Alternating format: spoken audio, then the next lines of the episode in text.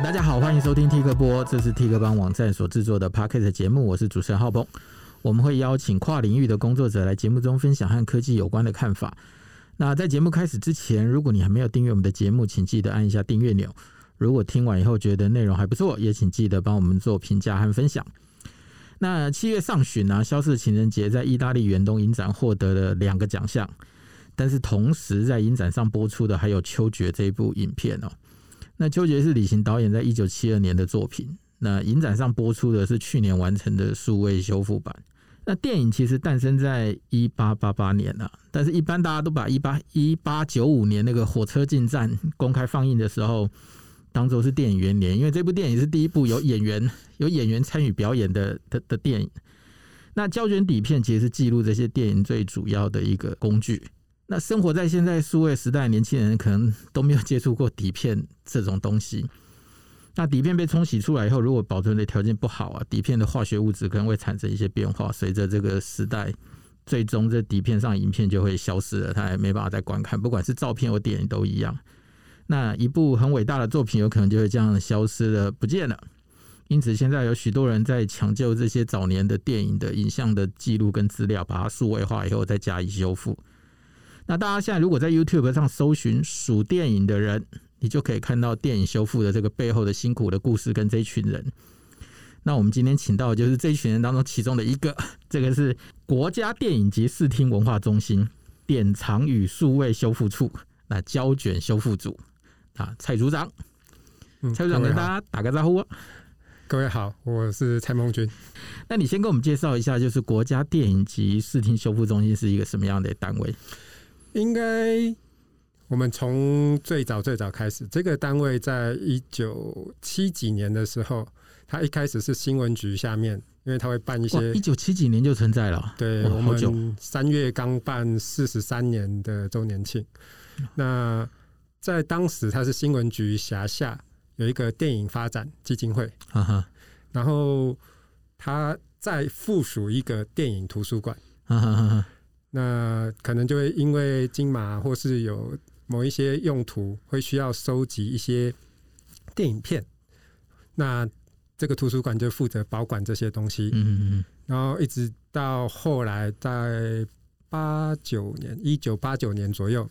才慢慢的变成一个专门为了收集电影的资料馆，所以老一辈的影人如果提到我们中心，他都会讲：“哎、欸，你们电子馆，你们电子馆，就是有这样子的差异。”然后在那个时代，就是我们只是单纯收集、收集跟保保存这样子。对，而且那个时候保存环境非常的不好。那你们收集的类型都是什么？一开始是为了影展，不是我说收集的那个。影片的类型是是胶卷吗？还是只要是有影像记录的都是收藏的范围？大部分是胶卷，因为在一九七八零年代，所有的电影都是以胶卷形式存在，所以我们也有很多包含像国防部，因为以以前义工队会会带着到处跑，或是外交部会拿出去，他会把台湾的电影就是印成十六厘米的胶卷。就重量比较轻，比较适合运输，拿去友邦去播放这样子，那我们就会有很多这样子的东西。那你们片库要很大喽？对，但是在当时我们只有综合，在综合那边有一个自强游泳池，嗯哼，就是一个游泳池的空间，去把所有的胶卷放在那里。那你也知道那个环境不是很好，一直到变成电子管之后，我们才有办法。在目前树林那边有一个工业区，开始租仓库，开始用比较正式的方式去储存这些胶卷，就是恒温恒湿之类的。对，OK。那他是什么时候开始做电影修复这件事情？早期在胶卷那边只会确保它活着，就是还能放。如果齿孔有破损或什么，他会做一些实体的整治。那如果我们提到数位修复这件事情，或者当初在什么样的情况开始决定要做数位修复？因为它是一个趋势。嗯哼，因为你在实体整治的时候，如果例如影像有破损，破损你只能把它粘回去，就是胶卷如果断掉的话，那必须透过数位修复这种模式，才能把它整个尽可能的那些瑕疵给还原掉。嗯哼，那我们在做数位修复这件事情，最早的一部片是二零零八年做李行导演的《街头巷尾》。嗯哼哼哼，然后后来我们慢慢的陆续还有做一些片子，一直到二零一五年。我们才开始自己买进扫描机，可以将胶卷变成数位档案。那你之前的修复都是跟别人合作的吗？还是对，都需要委由国内厂商或是国际的其他厂商？就是那时候没有自己的设备就是了，连扫描也是要请国内厂商去做处理。对。然后二零一六年我们买进修复软体后，才开始自己也能做电影的修复。所以，一部修复电影的这个过程啊，通常它的流程，简单的讲，大概会是什么样子？因为以前的电影是储存在胶卷上面，对。那要做电影修复这件事情，就必须第一件事情把它的影像一格一格的扫描，对，变成数位档案。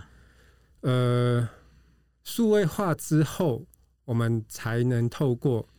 电影修复软体去将它上面，例如有刮痕、有断裂的地方，去把它修补回来；有脏点什么，去把它去除掉。然后如果有颜色的褪色或什么，我们在调光的阶段去把它补回来。声音也是一样，声音像我们现在录音，常常会有一些这种口水音。那在胶卷上面，通常放映拷贝上面会会有。在侧边会有一个呃东西叫声轨，那就是在胶卷上面把声音记录在上面的方式。当胶卷裂化的时候，它可能会有霉斑啊，或是脏点掉在上面。那在这些东西它转换成声音的时候，就会变成类似我们口水声这种啪啪啪啪啪的，或是炒豆子的声音。有在跑黑胶的都很清楚这样子的声音。有人就是要那种声音的，沙沙沙沙。对，他们觉得现在的 CD 听起来很没 feel，但是在当初首映的时候，完美的状况其实是没有这些东西的。就是我们把影像上面的脏点或不存在、不应该存在，因为年呃衰老劣化所造成的那些痕迹，不管是影像或声音，去除掉之后，再把它合成新的一份电影，这就是。数位修复，所以你们在做的事情是说，当我今天拿到一卷底片、一卷胶卷的时候，我就一格一格的去扫描它嘛。对对，因为电影一秒是二十四格，对，所以呢，我就是扫完这二十四格，然后呢，已经变成数位档案之后，再在电脑上每一格每一格的这样子的修复，对，就 就做苦工了。呃，专业的修复软体有一些方式可以。稍微加速，因为它可能会去比对说类似是同样的场景，对，okay、对对对，所以基本上的流程就是我们先把先把一个以前类比的东西扫描成数位档，对，然后再用电脑里头的各种软体去对它做各种的调教，嗯，让它能够变得还原至最开始的那个样子，对，OK。那目前关于这个修复小组一共有多少人？是怎么分工的？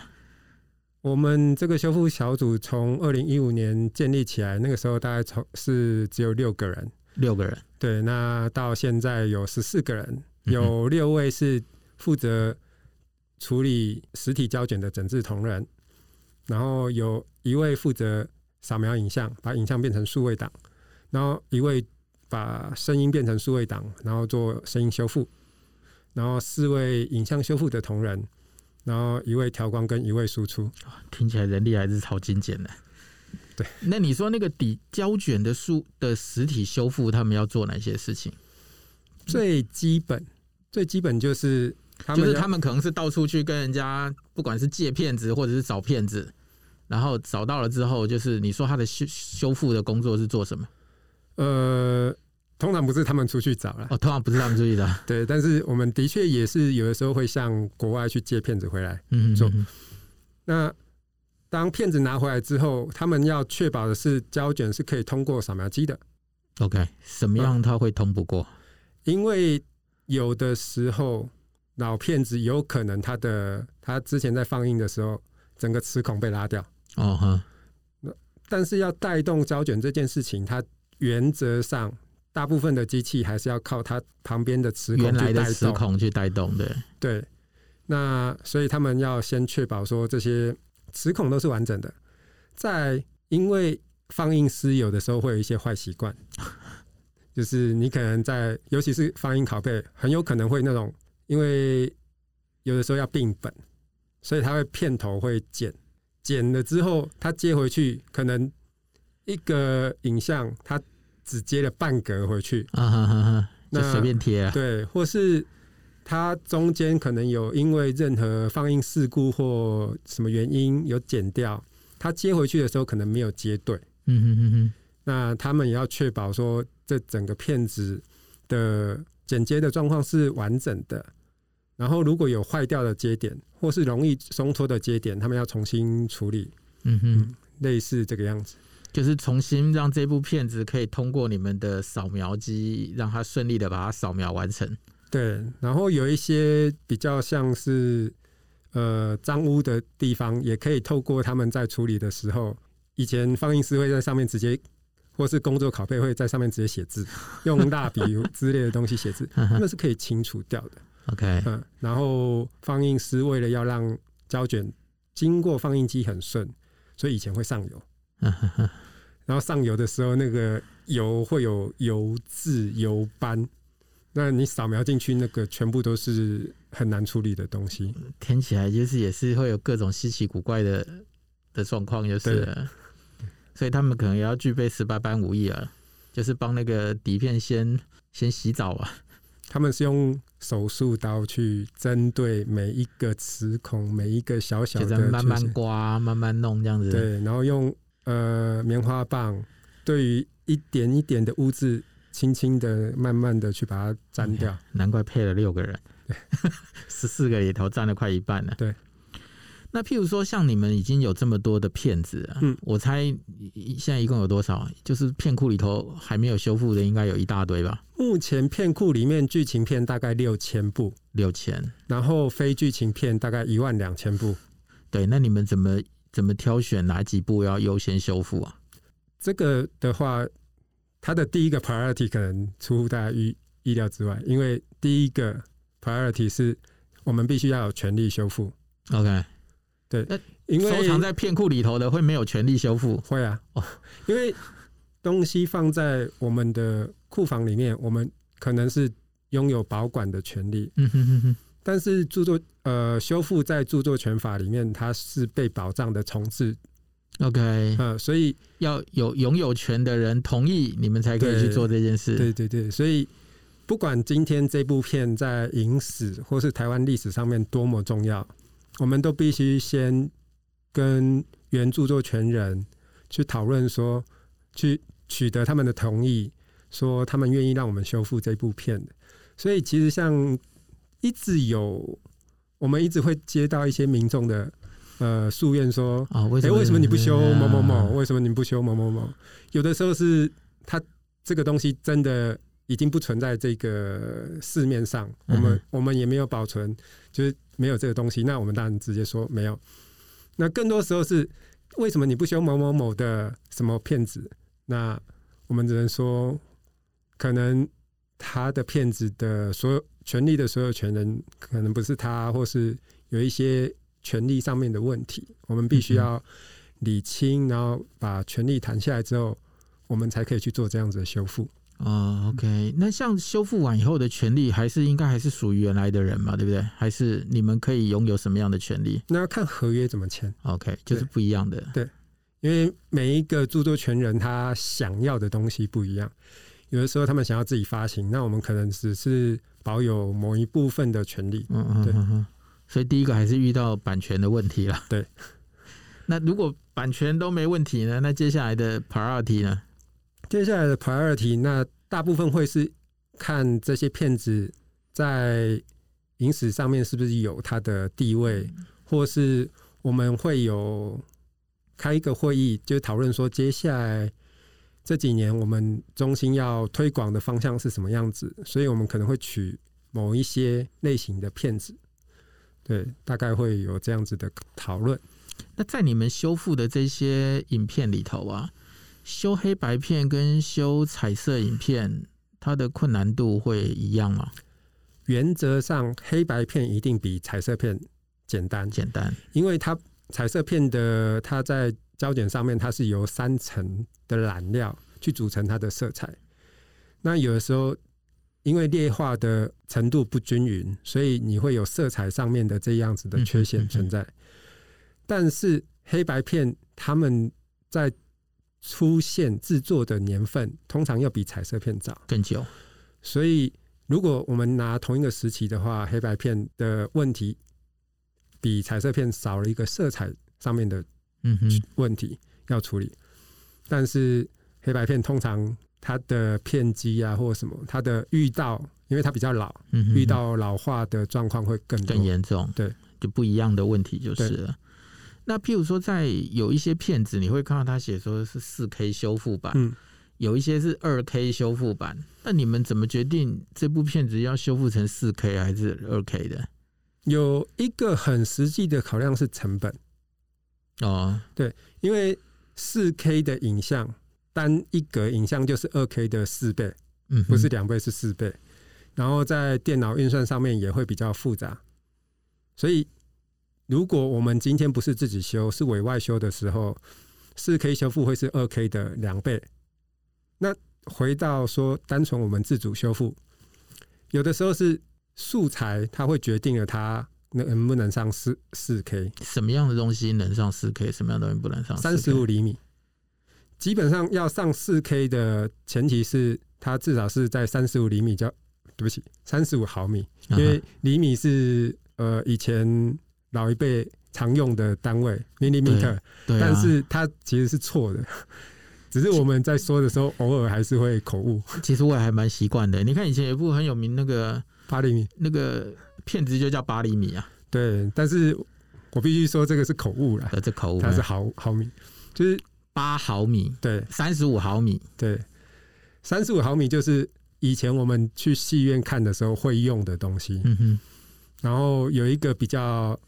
小的 size 叫做十六毫米，嗯哼，它的 size 只有三十五的一半，所以它的重量也是比较轻。要做四 K 以上修复的话，至少它的原始素材必须是三十五毫米以上的素材，甚至像 IMAX 它它是六十五或者七十这种这种规格。就是你底片要越大，你扫描出来的东西才可能可以做到那么高的解析度。对，如果今天只是一个。这个片子它只存在十六毫米的胶卷上面的话，我们去用四 K 修复，其实有点大材小用。嗯哼哼嗯，那还有另外一个状况是，四 K 因为它解析度比较高，它把所有的缺陷也明显的揭露出来，所以在某一些片子比较糟的影，就是胶卷状况比较糟的影片上面，我们也会倾向于用。二 K 去做修复就好。OK，就是如果这一部片原来的拿到的胶卷品质就不够好，对，就不会想要去选择修到四 K 这种这种修复程度。对，哎、欸，那所以也不是说我今天把十六毫米的扫进成为一个数位档，我就可以把它修成四 K。这个这个问题要理清一下，就是因为一般十六毫米的胶卷。我们在扫描的时候就不会用四 K 去做扫描，我就扫的时候就不这么扫了。对，那机器的程度到到某个 level，它像我们家的机器最高是可以到六 K 以上。嗯哼哼哼。所以我当然可以强制它去扫六 K，但是当你做六 K 的时候，你每一个 pixel 其实没有真的把它细节弄出来的时候，那是不是有这个必要性？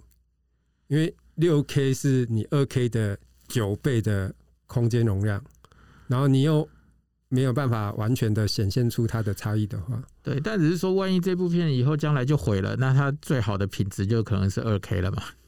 呃，这个问题在 FIAF 就是国际电影资料馆联盟里面曾经有做过实验，就是十六毫米跟三十五毫米的胶卷到底解析度要做到什么程度？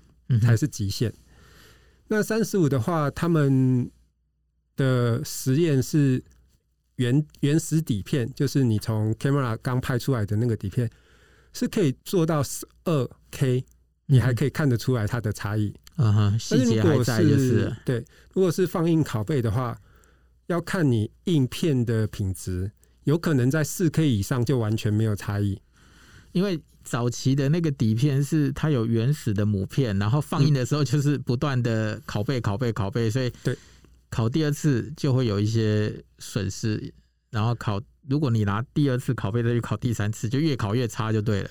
就是在类比时代的所有工作人员都知道，都一样。你第一代不管是声音或影像，第一代是最好的，然后 copy copy copy copy，然后就越来越差，越来越差。对对对对，那那跟现在好像用数位抠抠来抠去，你也不知道哪个是原版的一样。数位的好处就是理论上在你没有更改它的编码，它是可以一比一的过去。对啊，所以你其实你听不出来啊。如果我真的拿一个拷贝放给你听的话。嗯，那就要看练耳朵的程度了。虽然有些人，你数位的还分得出来，没有，那要看分什么东西啊。啊、哦，对，好了，这这这这这不是重点。那譬如说，你们刚我们刚一直在讲说什么二 K 啊、四 K 修复，嗯、那当然，其实对于彩色电影来说，就像你刚刚讲的一样，它会牵扯到颜色的问题嘛。嗯，那有时候你看，就是你们在修复的时候，你们要决定它的颜色要怎么修复嘛？因为听起来就是说，我已经把我已经把原来的底片扫成一个一个的数位的画面了，嗯，那剩下来在修改或调整的时候，变的是那一个那个数位修复师他自己的，他他有没有一个准则来决定他要怎么修复这部电影？譬如说，有一些导演就是我当初要的色调就是这种色调的感觉，你把我修成这么样，我一当初要的是那种很有一点暗暗的，你把我修到这么亮，跟完全我当初拍摄的时候的调性完全不一样。所以他要怎么样决定他修复时候的调性，或者是说他在修复的时候，原来的这些 不管是导演啊，或者是是是摄影啊，他们会会加入这个修复的行列吗？数位修复的一个，尤其是在 archive，就是在资料馆的这种体制下面，它的目标是还原原始的东西。嗯哼，所以我们不太会有个人的创意存在。嗯哼哼，或是我们其实要压抑一下自己。创作的欲望，对，就是我们关于修复的影片的色调要怎么决定这件事情。通常我们会看我们拿得到什么样子的原呃，拿得到什么样子的参考素材。嗯哼，如果有保存很好的拷贝，或是他在制作完之后很早很早的时期，他就也制作了，例如 Betacam 专业带，或是甚至发行了 DVD 之类的素材。我们会利用这些素材来做呃一些参考。那最后的阶段就是整部片基本上做完，大致做完之后，我们会请只要是那些影人，当初参与这部影片的影人，他们只要愿意参与的话，我们都希望他们一起来参与。你说在修复的过程当中吗？还是已经做完了？呃，大致做完哦，因为。有的时候他们的意见是会影响的。OK，像今年年初，我们把一部片叫《一代剑王》，嗯嗯，郭南红导演的《一代剑王》哇，修完了。听到这个名字，我猜现在年轻人应该没有人知道他是谁。对，那我们大致做完之后，我们就会有我们在做的时候，我们发现说有一个片段，感觉剧情上面它应该是夜景，嗯哼哼哼，但是在胶卷上面它是很亮的。所以，我们大致做完之后，我们就会请这一部片的导演郭南红以及摄影师林暂停摄影师一起过来看我们这个成果。嗯哼。那在当场，我们也跟他确认了，就是这一场到底是什么样子。以前会有一个东西叫做夜景日拍。嗯哼哼。就是你明明故事是晚上，但是你拍的时候是白天拍，他在在后面重映的时候再把它压下来。所以，像。这种东西，我们都必须透过当时的引人去看了，去确认说，到底我们怎么做才是符合他们想要的东西。嗯哼哼哼。基本上，我们每一部片只要可以，我们都会请呃摄影师、导演到现场。甚至像我们在二零一七年在修的一部片叫《山东传奇》。嗯哼，那那个摄影师当时人在美国，我们也是透过邮件的方式去去跟他交换意见，请他去提供说我们这部片到底怎么样做才是符合他们当时的想法。嗯哼嗯哼。那有的时候，因为对于数位修复有一些比较多的想象的导演，我们也会请他就是。在这个过程当中，也要压抑一下他们想要再创作的想法，就是看一看不对，要再来一次吧。就是因为身为创作者，他们的确在不同时期的时候会有不同的想法。那我们也会跟他沟通说，嗯，这个东西我们做得到，但是是不是？例如呢？例如他们会想要做什么？就是在后后面数位化的时候，他还想要做什么？呃，某一个导演曾经。呃，问我们说他在拍摄某一个场景，背后的山上有一个造景，可能是字之类的东西。他问我们能不能把它 enhance 出来。啊啊啊啊啊。那但是这个东西就是，如果他原本在胶卷上面没有，OK，那我们也只好跟他说，那我们就还是保持。影片原本应该有的样子，对，因为他放的时候大家就没看到这个东西啊。你现在怎么会让他突然跑出来？嗯、但是他在创作的时候，他想要是一个前后对照的一个场景，嗯、他会有这样子的想象，是不是？因为有的时候大家会觉得数位修复是不是像 A E 一样，你可以做特效去把原本可是那已经是做不到的，那已经是另外一个。坦白讲，如果真的这样做了，我就觉得它就是又是另外一个作品了，已经不是原来那个样子了。你们现在不是在做修复嘛？你们就不在做创作。嗯，对，所以像这个时候，呃，影人会有他们的意见，那我们也会去沟通，说我们的工作就是回到当时这部片原始的样子。就是基本上在这种过程当中，还是有需要非常多的折冲啦，就大家看看可以怎么怎么弄。嗯，那如果说今天你已经把整部片子都照原来的做法修完了。那大家看完以后觉得说，这色调好像不对啊，或干嘛的？那你们后后面还要怎么办？来得及调吗？原则上有一个案子是不是不是我们做的？是嗯，陈耀琪导演，他有一部片，他自己交给两个不不同的单位去做处理。对，那两个不同单位做出来的呃色调是完全不一样的。嗯哼哼哼，但是。A 单位的想法是，他就按照 Betacam 的呃色调去做处理。嗯哼哼。那 B 单位是，他觉得根据他冲印厂的经验，这样子的色调是 OK 的。嗯哼哼哼。所以的确是有这样子的可能性。那这其实没有什么。但是我的意思说，我已经数位化完的东西，我要调整色调是一件容易的事情吗？是。Oh, OK，就是它已经比较容易调了。对那那问题还好了，就不用从头开始慢慢画。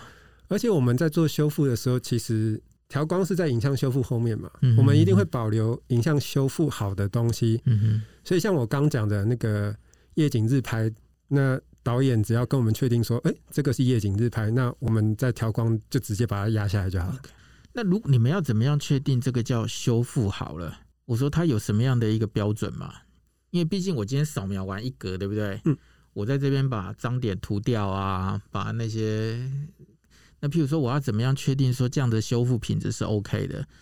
譬如说，它有没有什么某一些什么色阶一定要出来啊？这个这件事情没有一定的标准，没有一定的标准。对，因为在讲影像修复的时候，很多时候会依照你的使用的用途嗯有所差异，嗯、或是你所使用的用途指的是什么？你是要在电视上播映？还是在电影院播映，OK，或是你只是想要确定这一部片是完整的，嗯哼哼哼哼，所以所以这当初都会写在合约里头吧？通常是。OK，因为像我们跟其他厂商委托他们做的时候，我们也会先确认说我们到底要修到什么程度。嗯哼哼，因为像我之前在德国工作的时候，有一个案子，他是只告诉你说，我只要修这些缺陷。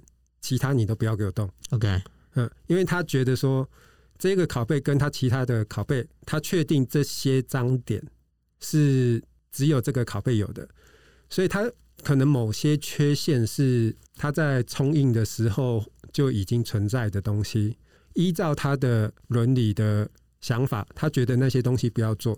那有的时候是给电视台播映的时候，电视台目前大部分还是只是一零八零 P 嘛，对，所以有些比较小的缺陷，他们是不 care 的。嗯哼，但是当我们要给四 K 播音的时候，嗯哼，你一个小小的脏点都很清楚。OK，所以在修复的程度上面，其实是是可以有很大的差异的。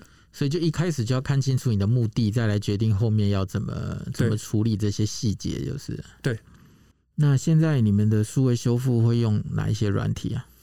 目前我们中心用的是一套奥地利来的叫 Diamond 的软体。那目前市面上还有常见的有三套，一套是 Finis，跟一套叫 PF Clean。像 PF Clean 是南艺大他们就比较常使用的。然后在某些状况下面，会有人使用 AE 去做比较严重的，就是可能大范围的霉斑啊，或是去字幕这样子的工作。在声音部分的话，我们习惯是用 iZotope。去做一些缺陷的修复，这些都是都是专业软体吧？就是不是给一般人用的。呃，我知道现在有些在做 podcast 的会用 iZotope 去去那些背景降噪啊，或是杂音之类的。然后 AE 的话，其实影像后置还蛮常使用的啊。哎、欸，那我顺便问一下，就是说你们那你们用的电脑都是什么等级的？工作站等级，工作站还呃，因为。你今天要做四 K 的修复的时候，那个资料量还蛮大，所以它的网络速度，像我们现在的网络速度都是必须要使用光纤才能才能达到这样子的 I/O 的速度。你在播四 K 原始档的时候才不会 lag。你一部一部一个半小时的电影三十五，那扫完以后大概容量会多大？四 K 的十来 T，十十来 T 呀？对，OK。因为一格大概就是五十个 megabyte，嗯哼哼哼，对，一格嘛，一秒就二十四个嘛，对不对？然后再继续往下沉嘛，对。哎、欸，那嗯，现在譬如说，像我们现在常听到有一堆的 AI 这件事情啊、就是不管 AI 基本上可以换脸啊，可以做动作，反正成软体越写越厉害。那这种技术有应用在你们现在的数位修复这件事情上？目前。呃，在我们讲的比较狭义的修复上面，其实还没有，还没有。嗯嗯，但是，呃，我记得前阵子有一个新闻，是我记得好像是 T 客帮你们也有转发这样的新闻，就是 Pornhub，嗯哼，他们用 AI 技术来做一个专案来做修复以前的修复一百年前的色情片啊。对对，那个东西通常我们目前称为。衍生作品，嗯哼哼哼，就是它其实没有呃依循修复伦理这件事情啊哈。那目前 AI 修复伦理，我们你刚已经我已经你已经第二次还是第三次讲到这个名词了。你的修复伦理指的是什么？修复伦理就是我们修复这件事情只能回到它原本应该有的东西，不可以让它变得更好。你不能超出它原本的东西啊。像如果我们今天修的东西是放映拷贝，它是。整个电影制作过程中最后的一个阶段，它是给观众看的那个阶段。嗯哼，那它的品质一定比摄影机做出来的东西要差。对，所以理论上，你修复的，你用放映拷贝去修，你不能想象说，哦，我要把它强化 enhance，或是把它变得像原始拷贝那么好的品质。嗯哼，或是你今天用十六毫米的。去做，你说我扫描只有二 K，我要 upscale，嗯哼，变成四 K。像最近 AI 有比较常提到的，就是我要把影像变成八 K，变成一百二十格这种。嗯哼哼哼。我记得那个是那个 sample 是鲁米耶的火车进站，他把它变成高呃八 K，然后一百二十格。这个东西在修复伦理上面是不被允许的。因为它跟原来的状况不一样了，对，它画质变得更细，它的影格当中做的更细腻，那个连续那个连续性流流动感已经不是原来的那种流动的感觉了，对，所以这是最重要的修复伦理。我们不能超出它原本应该呈现的部分。嗯嗯嗯。然后像最近，呃，应该不是说最近，前一阵子有一部片叫《他们不再老去》。嗯嗯嗯。他把一战时候的影像透过上色跟重新剪辑，甚至找人重新配音。他对着嘴型，然后找当地的人的那个口音，然后来重新讲一遍，还原他吧。对，然后他有把声音，呃，他想要强化的炮声变大，他觉得不应该存在的东西消除掉。他做了这些东西，他在 promote 的时候，他当然是说这个是数位修复的一个产品，但是当我们用修复的伦理，这样去看这样子的作品的时候，我们就会说它只能只能被称为是衍生作品，它是一个新的创作，它并没有把当时一战的影像重新还原回它原本应该有的样子。我们不是说它这样不对，它这样是创作，那跟修复这样子的事情是需要稍微区隔一下的。他除了修复之外，他还另外在创作了啦。对，因为他本来的声音其实是不存在的。嗯，或是他修改过。对，他号称其实没有，就是照着那个嘴型，他们找了那个会读唇语的来听这个人讲了什么话，嗯，然后找了一个同样是当地的人的口音来为这个人配上那句话。嗯，对，我基本上我也比较同意说，这基本上是另外一种创作了，因为它不是百分之百的还原嘛。对。那我们提回到 AI 这个部分，目前 AI 能做的基本上都是比较，呃，它不是真的还原回某个东西。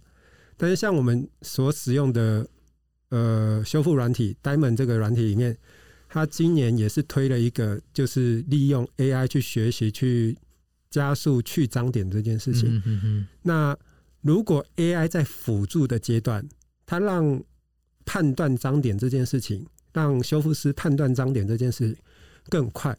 那修复师可以确认，可以再确认说，这个东西到底是不是应该要被消掉的东西。嗯嗯。那我们就又可以回到修复伦理这件事情来。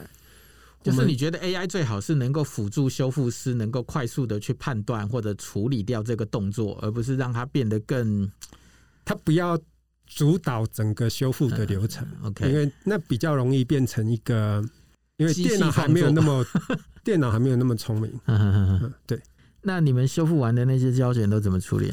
冰回去，因为我们永远不知道未来的技术有没有办法把这个胶卷的影像或声音做更好的处理，或是未来有没有一些技术可以让已经劣化的胶卷可以有更好的处置的方式，所以我们还是尽量把胶卷放回恒温恒湿的环境下面，尽可能保存它的寿命。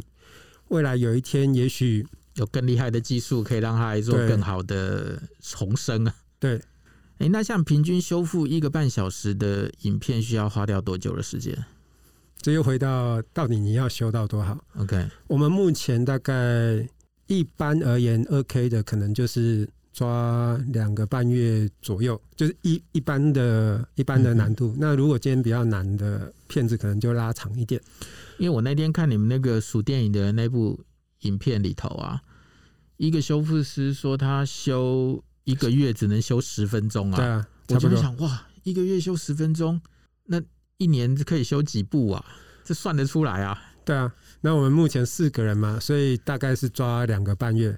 但是我也说过，就是看目的。嗯哼，我在德国是有一次是老板礼拜四跟我问我说：“你这一部下个礼拜五能不能交出去？” 十秒钟吗？九十分钟的一部长片啊。那因为它是给电视放映的，所以我的确是有一些。Artifact 或是小小的，例如草原上面的那些草，有没有全有没有不小心被我删除？我就是没有办法全部顾到，一个礼拜还是 OK，你还是得交卷呢，就是看看你要求到什么程度啦。嗯、对，那这样以整个台湾来说，像一年我们大概可以修复多少片子？一般来说中心而言，目前今年我们是预计修完八部片。八部片。对，那修完的这些片子都有都有地方可以播映吗？目前一般大众最容易取得的方式是我们中心每年会发行一些修复好的 DVD，修复好的影片做成的 DVD。嗯哼，那这个是大家最容易取得的方式。那因为今年十月的时候，我们新的在新庄的新的场馆会落成。新庄对，呃，那个副都心那边，新庄副都心对，所以接下来我们自己修复好的影片就在那边会有一个放映的机会，就是它会有一个小剧院，是不是？还是它有两个影厅？影厅对。那我们在排节目的时候就会比较多让。我们修复好的影片是可以放在里面去放映的。像今年下半年十二月的时候，有一个文学影展，它里面就会有今年修复好的《宝岛大梦》吧，我如果没记错。这因为这个还在筹划当中。那至少我确定的是，明年年初有一个以武侠为题的主题影展。那今我刚提到今年修完的那个《一代剑王》，就是明年会上映。欸，所以在那个新庄的那个场馆，它是会例行性的播放吗？还是怎么样？嗯，目前的规划是有例行性的一些放映的行为，所以还要售票，还是我们就看后续的状况。Okay. 所以，我我们要去哪里看后续的状况？应该都会有公告，就是脸书粉丝团吗？对，中心都会公告。那大家如果关心电影修复，可能就去注意一下那个国家电影及视听文化中心的脸书粉丝团。对，那你们有播放的消息就会在那边公布。是的，我我我会找机会去看一下。如果你们，那、嗯、你们有新闻稿可以发给我啊，OK，帮你们 帮你们宣传一下。整体来说啊，你觉得在这整个电影修复过程当中，它最最麻烦的那个环节会是什么？最麻烦的环节哦，你不要跟我说谈版权哦，它是它它是很麻烦，没错，因为版权这件事情是我们没有办法控制的。如果今天确认好这部片子 OK 都没有问题，要进去修的话，其实比较它也不算繁杂，呃，它就是比较多功的，就是你在影像修复那个阶段，嗯哼，因为你就真的是要把每一个画格可能看上。三遍五遍，有的时候十几遍，确认你所有的缺陷都已经修复好了。哎、欸，这个检查的过程当中是修复师自己看，还是说要召开个会议，大家一起来看？都会有啊。当然，一开始是修复师自己会先做完检查，确、嗯、认大致上没有什么问题。对，那现在还有多少影片在等着修复啊？你刚刚讲的一万两千片加六千片吧？一万八千部片。呃，不过不照这个速度修复完，一年才八片。不过在这个方面，我会说，并不是所有的影片都需要被修复的。因为如果你今天只是要知道说这部影片它在说什么，那很多时候我们透过数位化之后，我们就可以让这些资讯重新再揭露在公众之前。像很多时候我们在看纪录片嘛，他会讲说，哎，台湾可能。呃，五六零年代发生了什么事情？引用了一些呃台影当时的新闻画面，你可以看到，有的时候它甚至只是 SD 的画质。嗯哼哼哼，在很早很早之前就已经做过数位化，把它变成数位档，它就可以再再被看到。那它并不一定是需要被修复的。对，只是说这件事有点感觉有点比较可惜啦，不能像现在很流行的那种，有没有网络上丢个 project，众多网友大家一起攻上去，一下子就解决掉了 这件事情，可能就没办法做嘛，对不对？一人修一格，那修出来二十四格，二十四个样子，这个样子在顾及修复伦理这件事情就会有点麻烦。你看，我们今天一直听到修复伦理，这个是我们在。做这个工作的时候的一个基本准则，它就一条红线在那边，嗯哼，就是我们尽量不要跨越这个红线。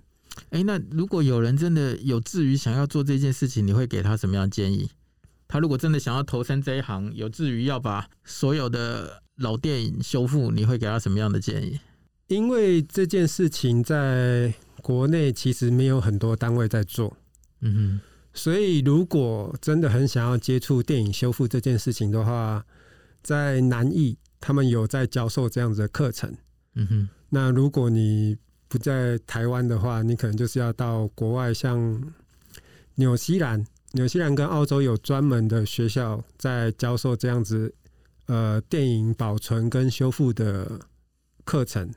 那这是一个方式。我们也会开一些职缺，让如果有心想要从事这个行业的人。能够加入我们的行列，那进来之后，我们就会去，我们就会操持你。电影有一个特色，不管是呃实体的整治，或是数位的修复，它都必须每一格每一尺逐步逐步的去做，所以他是一个需要很有耐心的人的工作。那这也是我们在选择这样子的人，你不能只是。一股脑的说，我想要看某某某某片，所以我想要加入你们修复的行列。但是我只想要做这，只想要很快速的把这个东西做完。嗯，我们会期待一个比较有耐心去重重复性从事某些，因为他的动作可能就是很机械式的、拉过去、很细腻的。对，这一格有东西，你就是棉花棒粘一粘，这个接点有问题。你就是把它撕下来，重新贴上去。你要对于一万尺的胶卷做这样子的实体整治，你要对十三万格的画格逐一检视一次一次一次，确认没有缺陷。所以它是一个很需要耐心的工作，很需要耐心，也很需要细心的。因为你你在做的事情可能有点机械性的，不是看电影那么令人愉快啊。对，光是这一格，你可能就要看二十四次以上。你可能做两个月，然后在那边看九十分钟，可是实际上你已经看了这部片，看下不下十几次了。对啊，那很棒啊！那以后可以跟他讲说，这部片你知道我怎么看的吗？我一格一格看的。我告诉你，以前我在当放映师的时候，因为放映师通常一部片子，你可能会。每天放个五五场之类，然后你要放个一两个月。那我以前是在中央大学的艺术电影院看，我们还没有放那么多场，大概放一部片放六场。那你可能看到第三次之后，你看的就已经不是剧情本身，你可能会去 care 说，哎，后面那个人在干嘛？嗯嗯，或是他的整个剧情的呃走向是什么样子？嗯哼，你就。有的时候，当你看的太仔细的时候，你会忽略了看电影的乐趣。但是，这个就是自己会去有不同的心情调整。OK，那我们今天就谢谢蔡组长的分享喽。嗯，那大家如果对于我们刚讲的这些修复电影有兴趣的话，也请关心关注一下我们的粉丝团啊，所有的放映的讯息会在会在那个地方。那相信大家今天。之后，如果再看到这种数位修复的老电影，应该会对背后工作人员的努力要多一份感激哦。这是他们修复了十三万格之后的的一个成果。那我们再一次谢谢组长的分享。那谢谢各位。那最后，如果你觉得这一集节目你听的觉得还符合你的期待，请订阅我们的节目，给我们分享和评价。谢谢大家今天的收听，谢谢。